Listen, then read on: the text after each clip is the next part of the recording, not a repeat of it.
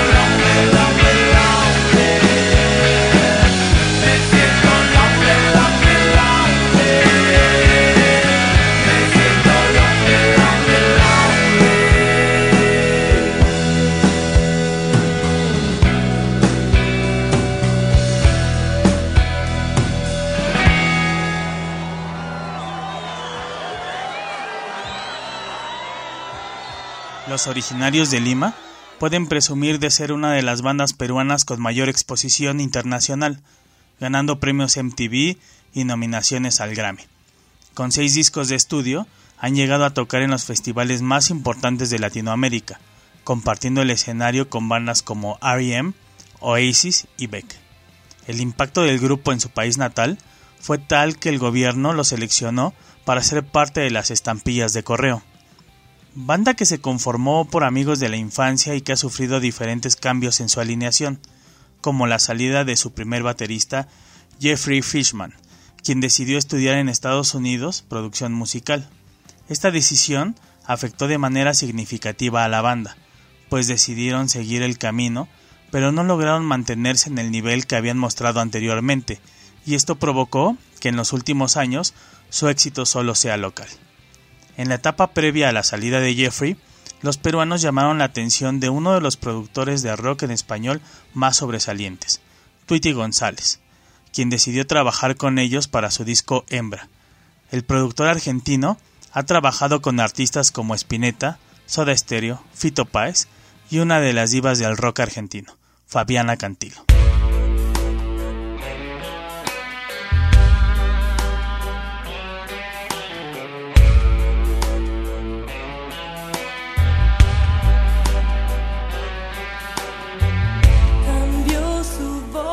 Cambió lo demás. Cambió su cara en el último flash. Lo juro, él fue y no pude explicarlo. Oh, porque fue tanto tiempo que pude guardarlo. Seguí soñando por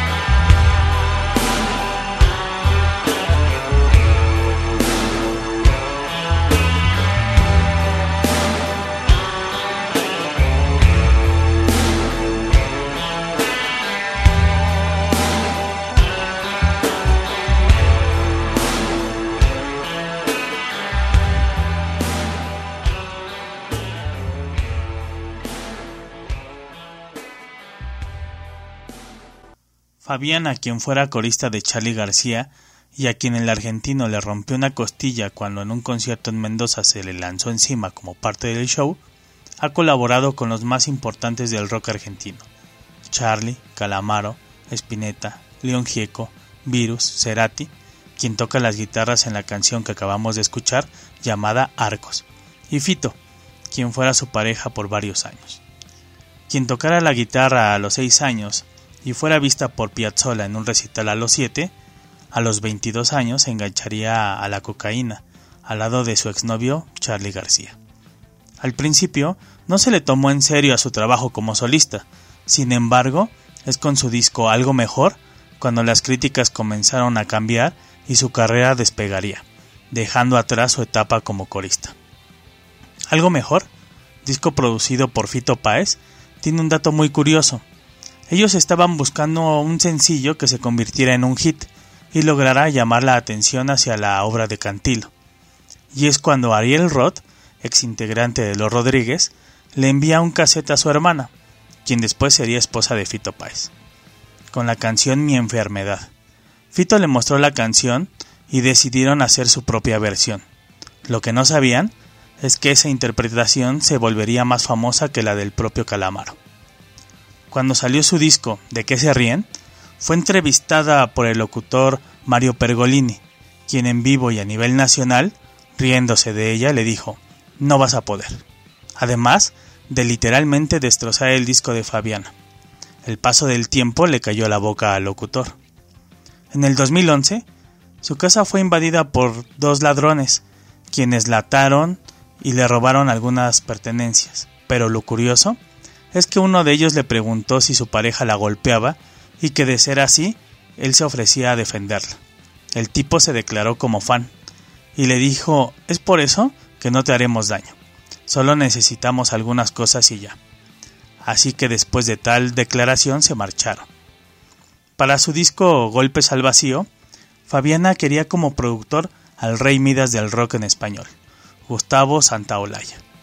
Se reunió con él en dos ocasiones y para la tercera lo dejó plantado, pues la fiesta en esos momentos no le permitían a Fabiana concentrarse del todo. Por lo que Gustavo le envió un ramo de flores con una tarjeta que decía Lo siento, esto no funcionó. Y así se hizo a un lado de la grabación, con quien Santaolalla así decidió trabajar y poner todos sus dotes como productor fue con Hit.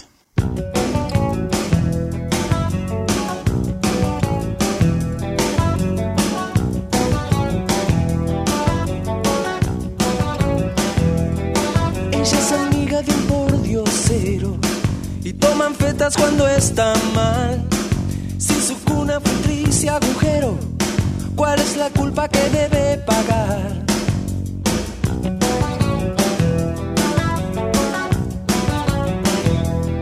Nadie le dijo que venía primero, ya que teléfono contestar. Gente sucia encontró en su ruta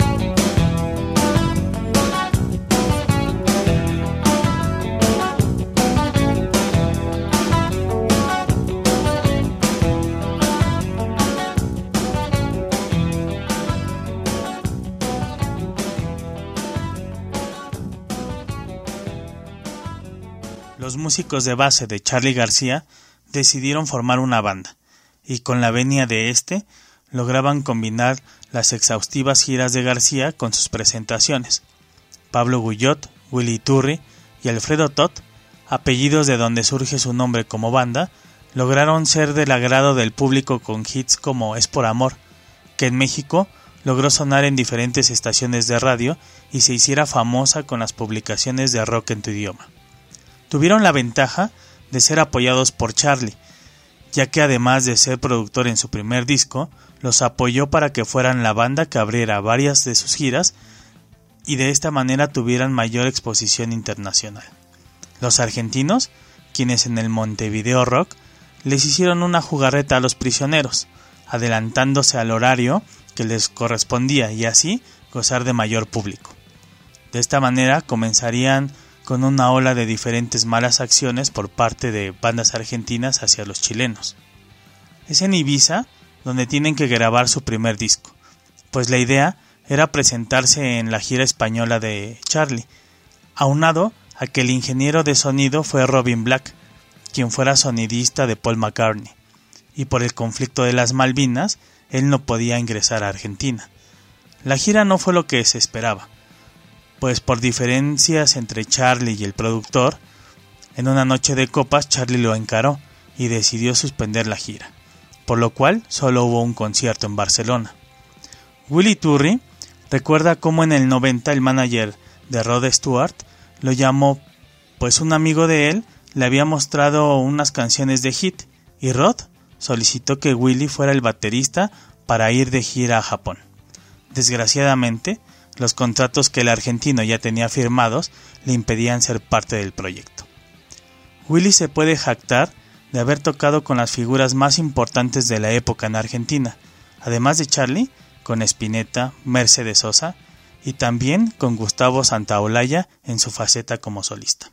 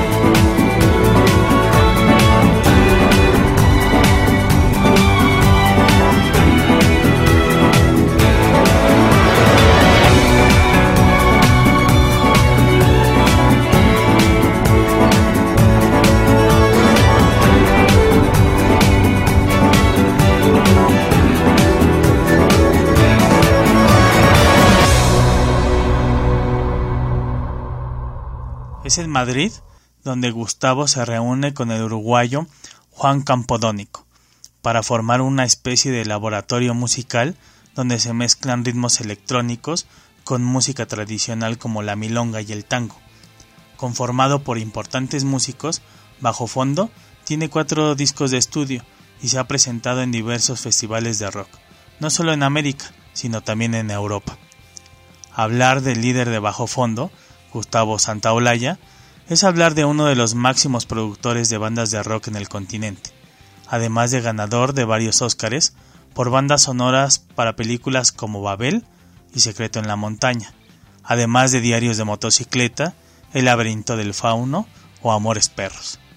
Cuenta Gustavo cuando llevó a un alto funcionario de Universal Music a escuchar a Árbol, el sonido era fatal, los integrantes de la banda rompían los instrumentos y realmente todo fue un desastre. El directivo no podía creer que su compañía, por indicaciones de Gustavo, le hubiera dado un contrato a dicha banda. Gustavo le dijo, detrás de todo ese ruido yo oigo música, estése tranquilo. Meses después, la banda obtuvo un disco de platino. En el 2017, Eric Clapton le habló para pedirle que participara en la música del documental que se estaba grabando sobre su vida, lo cual el argentino no dudó ni un momento, y derivado de esto surgió una gran amistad. En sus inicios, Gustavo formó Arco Iris, al lado de León Gieco, quien muy joven se presentó ante él para que le diera clases. Gustavo le preguntó ¿Ya tocas algo? León le dijo pues tengo algunas canciones que he compuesto. Después de oírlo le dijo No, tú y yo debemos de hacer un disco, que te voy a dar clases. Decirle el rey Midas del rock no me parece un error, ya que todo lo que produce se vuelve un éxito. Basta con nombrar bandas como Molotov, Café Tacuba, La Maldita Vecindad, Árbol, La Vela Puerca y una banda que sirve de pretexto para enrolarnos hasta México. Fobia.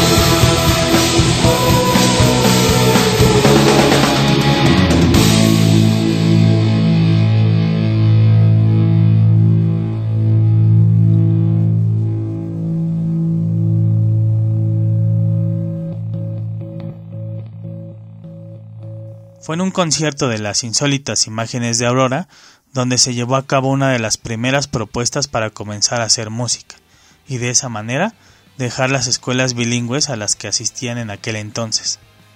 Su imagen siempre fue criticada más que su música, pues para muchos eran niños bonitos tocando pop plástico y no merecían entrar en la etiqueta de rock. En su defensa, Paco Guidobro comenta que para él lo más hermoso es la música y no va a ensuciarlo con temas que odia como la política, la pobreza y la injusticia, sino la idea era poder expresar otro tipo de temas, con una picardía que en ese momento no era muy común.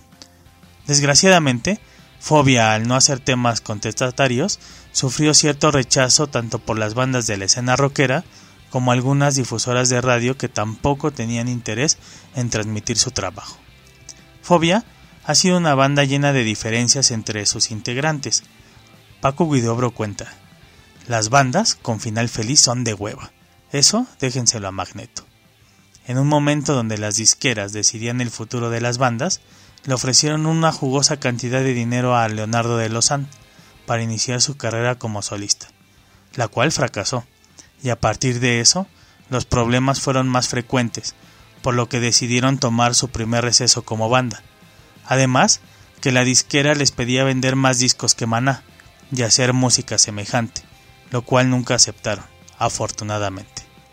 Desgraciadamente las notas del corazón sobre las parejas de Leonardo tenían mayor fuerza que el interés por la música de la banda, lo que terminó desgastando a la agrupación y terminando en diferentes separaciones.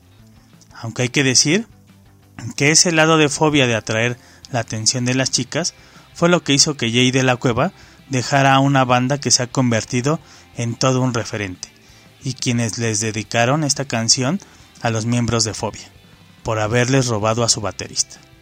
Así que escuchemos esta amable canción por parte de Molotov.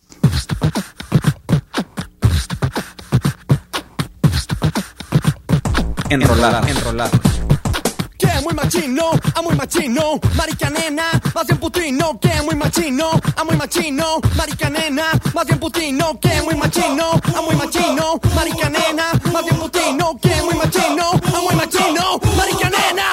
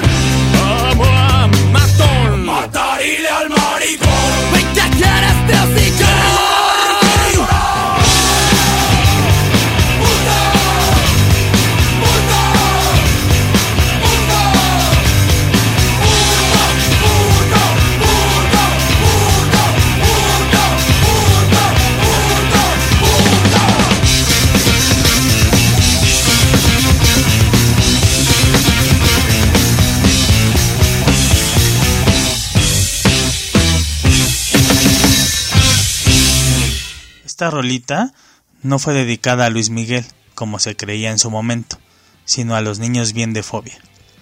Los chilangos que reemplazaron a Jay de la Cueva por uno de los gringos más mexicanos del rock nacional, Randy, surgieron de un concurso de bandas de rock, en el cual dejaron paralizados a los padres de los miembros de las bandas concursantes, pues quién iba a pensar que las mentadas de madre pudieran convertirse en canciones.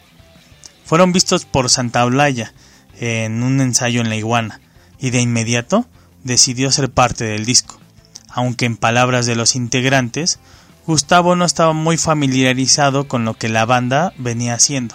Sin embargo, quedaron satisfechos con el trabajo final.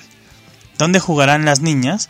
Título que funcionó como burla al disco de Maná, ¿Dónde jugarán los niños? y primer disco de la banda, mismo que Randy, Tito Fuentes, Paco Ayala y Mickey Huidobro, hermano de Paco, integrante de Fobia, tuvieron que salir a vender por su cuenta, ya que la censura que se vivía en México no permitía venderlo en las tiendas y mucho menos tocarlo en la radio. Lo que no contaban las ridículas autoridades era que la música bien hecha y que expresa cuestiones reales no tiene barreras, y ese disco llegó a todos nosotros, aunque tuviéramos que escucharlo a escondidas de la familia.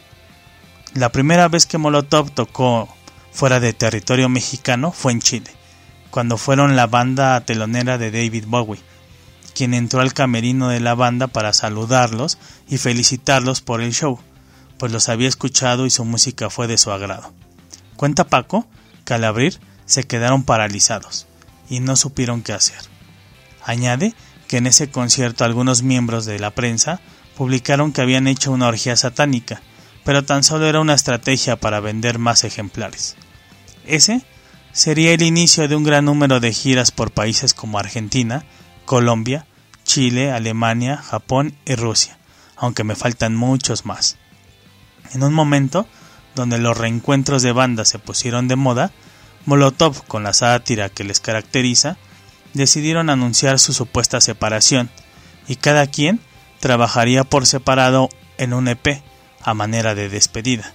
Al final, todo fue una broma y terminó en un disco llamado Eternamente, de donde se desprende la siguiente canción, Déjate algo.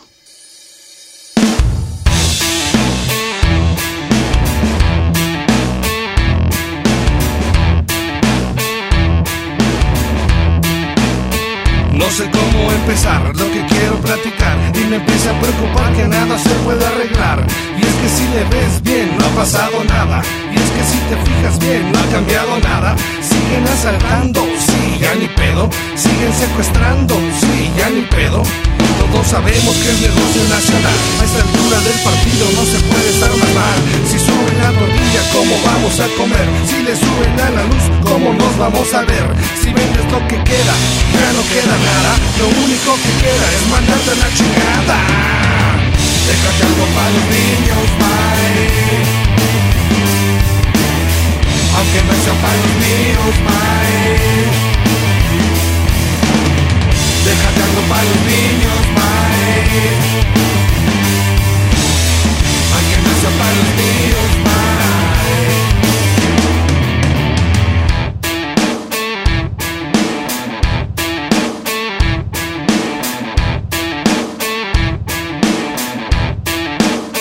Ya no vengan para acá, quédense mejor allá. Aquí estamos atascados y no cabe uno más. No quería quejarme y no encuentro solución. No ha cambiado nada, esa es mi situación. Siguen pirateando, sí, ya ni pedo. Siguen traficando, sí, ya ni pedo. Todos sabemos que son poco los rayados. Este es un negocio para los altos mandos. Si vendes lo que queda, ya no queda nada. Lo único que queda es mandarte a la chingada. Déjate algo para los niños, bye. Aunque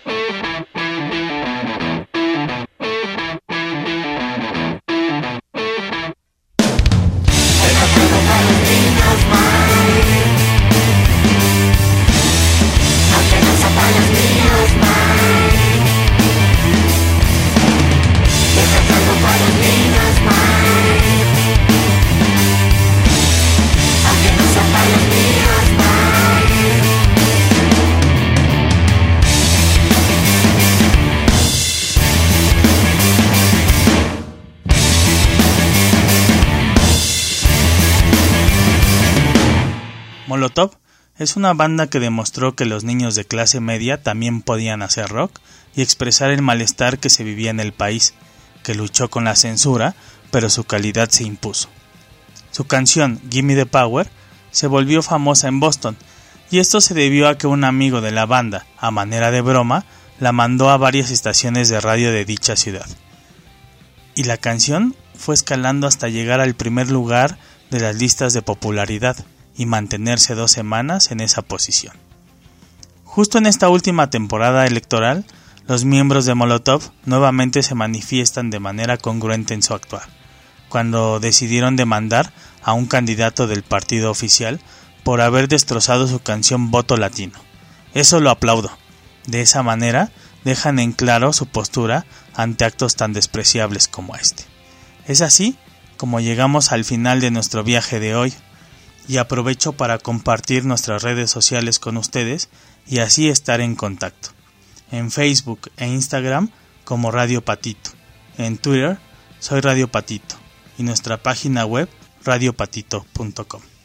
Yo soy Víctor Hernández y esto fue Enrolados. Esto fue Enrolados. Enrolados. Donde el rock en español nos permitió conocer parte de su historia. Enrolados te lleva a revivir la historia del rock en español. Rock en español. Enrolados. Donde el rock en español y tú se conectan. Se conectan. Porque somos amantes del audio. Lo que escuchaste, escuchaste, es el material auditivo de generacionpodcast.com. Genética sonora. Genética sonora.